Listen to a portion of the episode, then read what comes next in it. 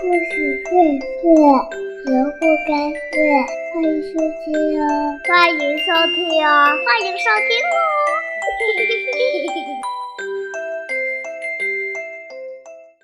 亲爱的小朋友们，大家好，我是东子老师。今天给大家带来的故事名字叫做《一日三餐与三日一餐》。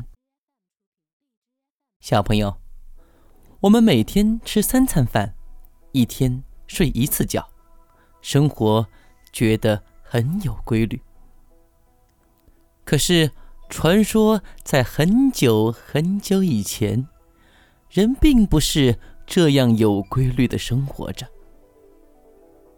那时候的人，日子过得特别的随意。有的人勤快。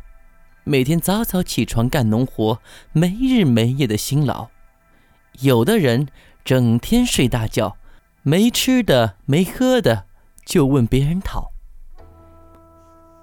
有的人一天只吃一餐饭，有的人吃午餐。人想什么时候吃就什么时候吃，想什么时候睡就什么时候睡，做什么都没个准儿。乱的不像样。这一天呐，玉皇大帝和王母娘娘召集文武群臣到凌霄殿议事。王母娘娘说：“人间吃饭、睡觉、干活都没个体统，乱糟糟的。传本宫口谕，今后人三天。”吃一餐，三天睡一觉，其他时间都用来干活。疫情天下无难事，人还需要好好的调教啊！哪位亲家替本宫下凡传此口谕？还没等众仙反应过来，牛大仙。已经上前一步，喵！娘娘，臣愿下凡传旨。娘娘放心，此事定当办妥。牛大仙的法力不高，平时里又爱喝酒，又爱吹牛，常干一些糊涂的事情。他一上前，大家心里都不免嘀咕。这位吹牛大仙呐，不知道又会捅出什么样的篓子。王母一时间心里也有些犹豫，没有答应。牛大仙见此情景，有些尴尬了，脸都涨红了。南极真君站在殿下，对王母的新规定很有想法。人是凡夫俗子。不比仙家，三天只吃一餐，三天才睡一觉，人怕是早就要累倒了。王母娘娘这个办法实在是有些着急呀。不过现在反对也太不合适了，该怎么办呢？看到糊里糊涂的牛大仙，南极真君顿时。有了主意，启奏娘娘，老臣倒是赞同刘大仙的意见，他确能担此重任呐。牛大仙正不知如何是好，看到南极真君解围助力，心中非常的感激，也暗暗的松了口气。此话怎讲？王母娘娘有些不明白了。牛大仙平素豪爽，能言善道，神通广大，派他下凡传旨，肯定能让下面的老百姓心服口服。再说了，牛大仙果断领旨，正表现了他对下界老百姓的关护。老臣以为啊，牛大仙。却能担当。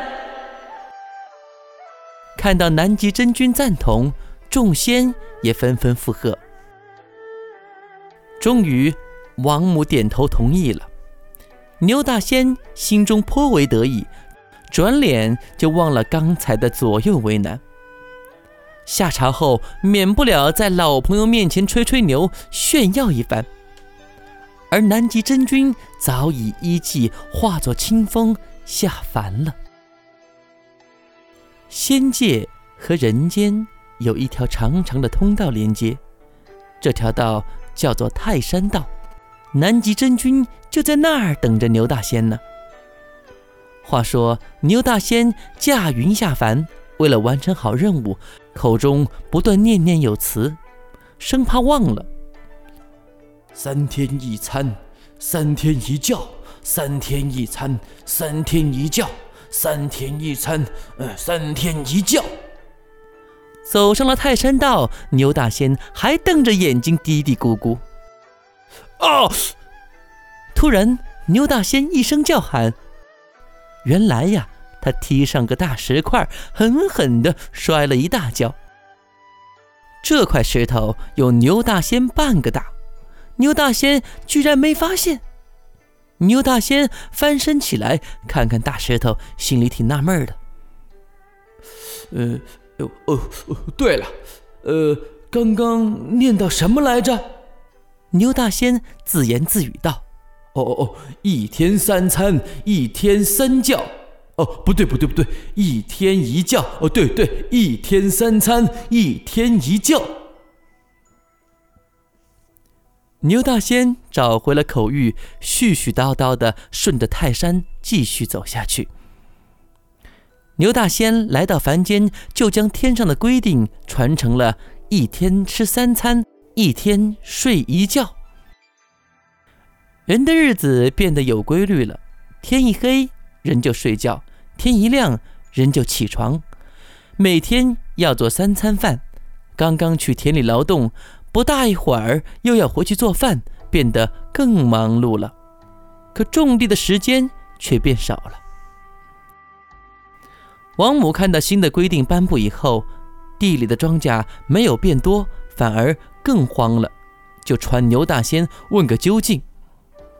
牛大仙高高兴兴，以为领赏来了，没想到王母大怒：“蠢牛，你是怎么传的旨？”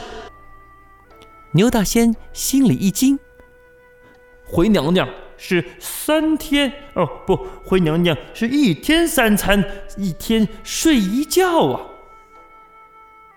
王母大发雷霆：“本宫吩咐你的是三天吃一餐，三天睡一觉，你倒好，传承了一天吃三餐，一天睡一觉。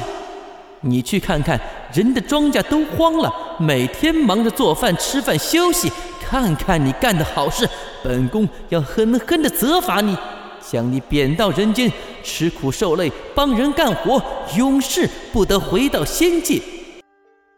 就这样，糊里糊涂的牛大仙就落到了人间。老牛来到人间后，帮人们耕地干活，人吃粮食，牛只能吃杂草。牛被罚到人间帮人种地，很不服气，对人瞪着牛眼发脾气，不肯干活。螃蟹在一旁看不过去，就从水稻田里钻出来，对人说：“用绳子串住牛的鼻子，然后用鞭子使劲的抽打，再不服就杀了它，剥了皮吃肉。”牛很生气。朝着螃蟹就是一脚，把螃蟹给踩扁了，两个眼珠子被踩的蹦了出来。小朋友，你们看，一直到现在，螃蟹都是扁的，眼珠子都是字出来的，背上还留着牛角板的印记呢。再说。